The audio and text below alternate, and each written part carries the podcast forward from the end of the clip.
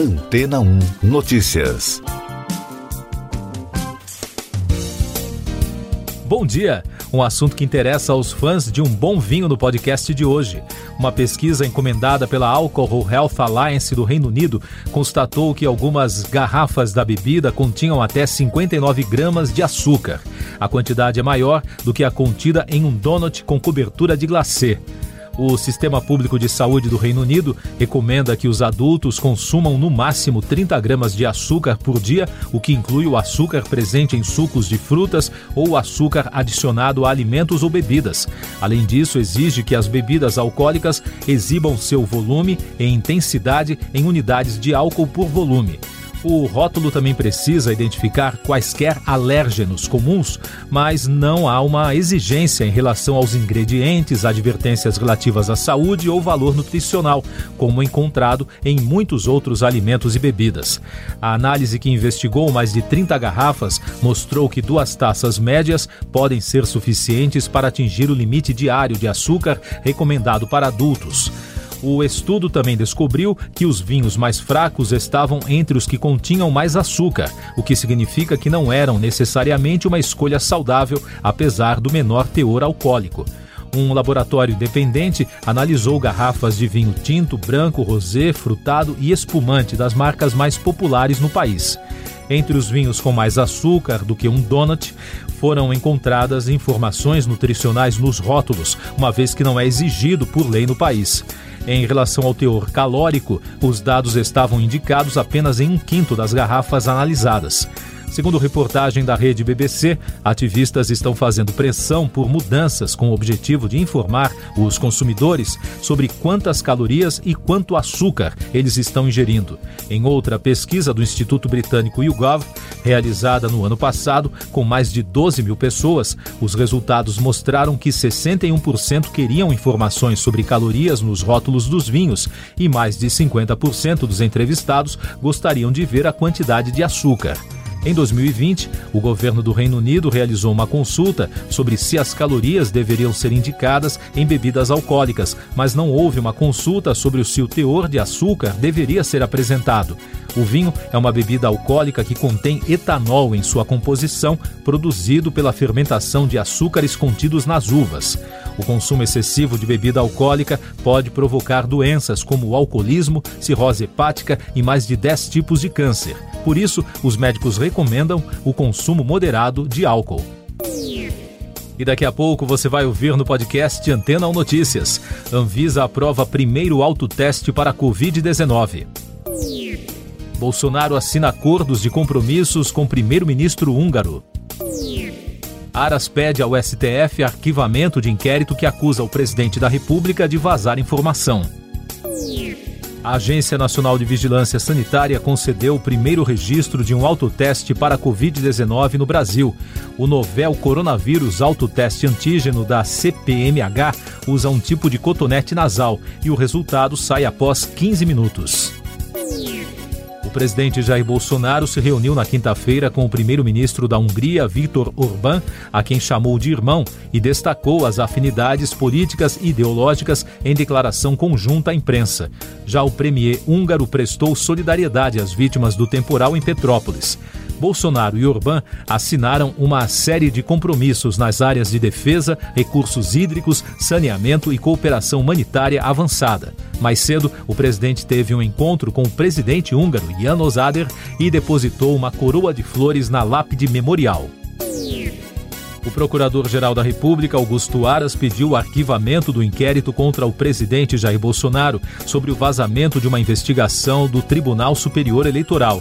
Na avaliação do procurador, o inquérito da PF, que apontou o crime do presidente, é ilegal. Em agosto do ano passado, o presidente divulgou um documento da Polícia Federal sobre uma tentativa de invasão ao sistema do tribunal. Essas e outras notícias você ouve aqui na Antena 1. Oferecimento Água Rocha Branca.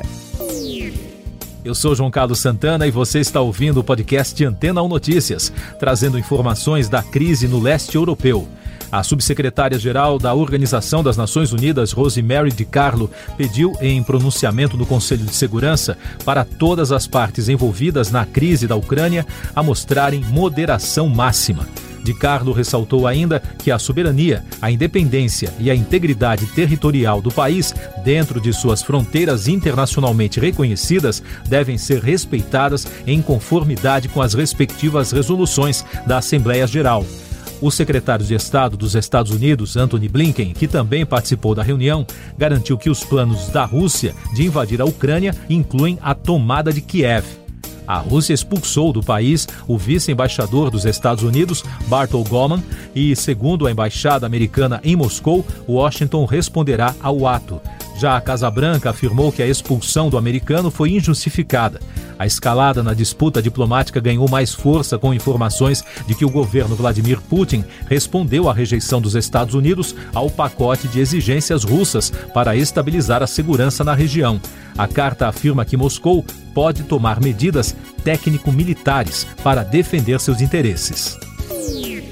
Destaques do Congresso Nacional: o Senado Federal enviou ao Supremo Tribunal Federal um documento que relaciona investigados e acusações e os crimes investigados pela CPI da Covid.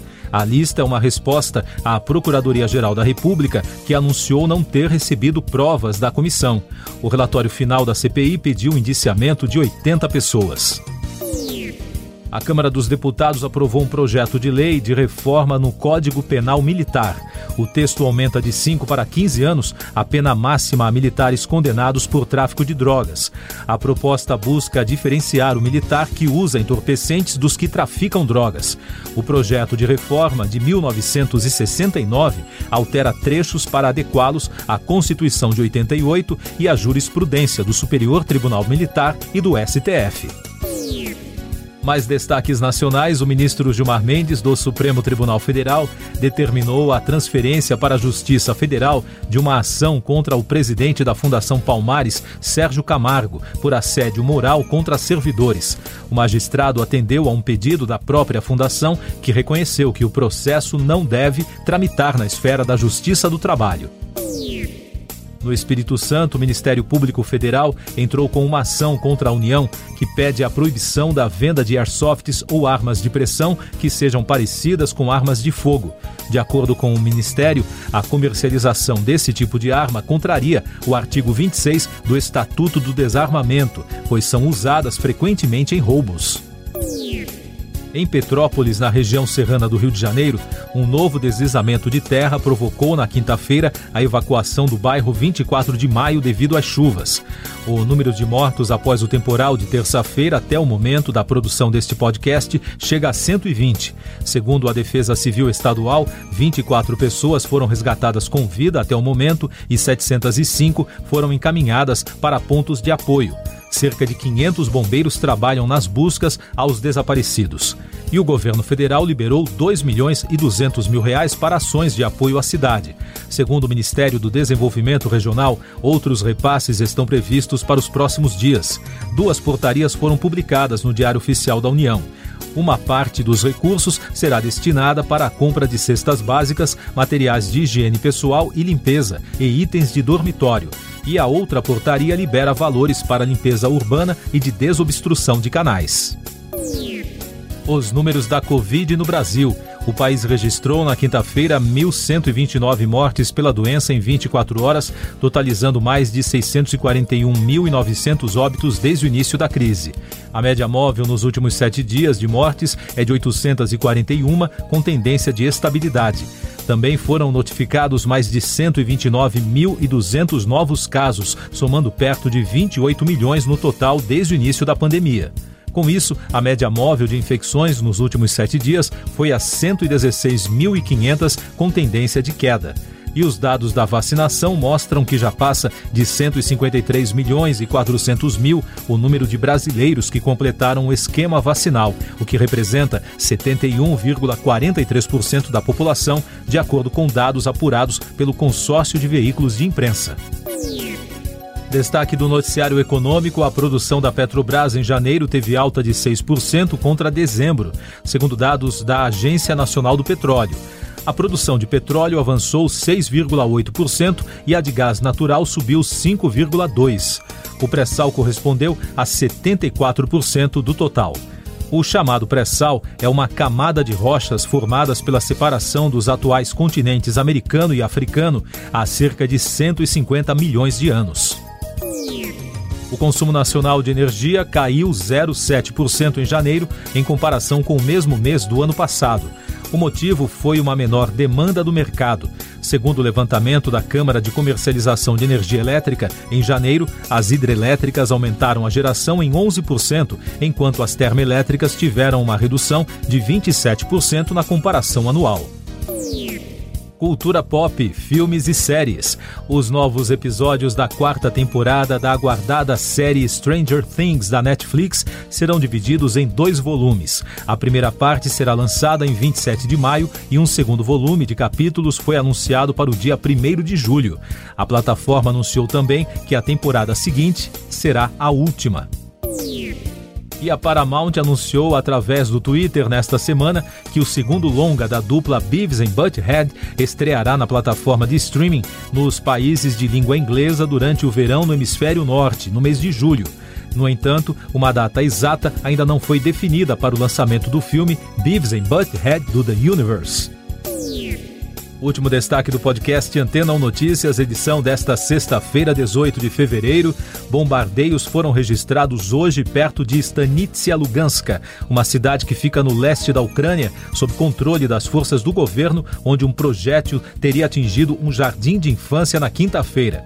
De acordo com correspondentes da agência France Press, mais de 20 casas foram danificadas pelos bombardeios. Siga nossos podcasts em antena1.com.br. Este foi o resumo das notícias que foram ao ar hoje na Antena 1.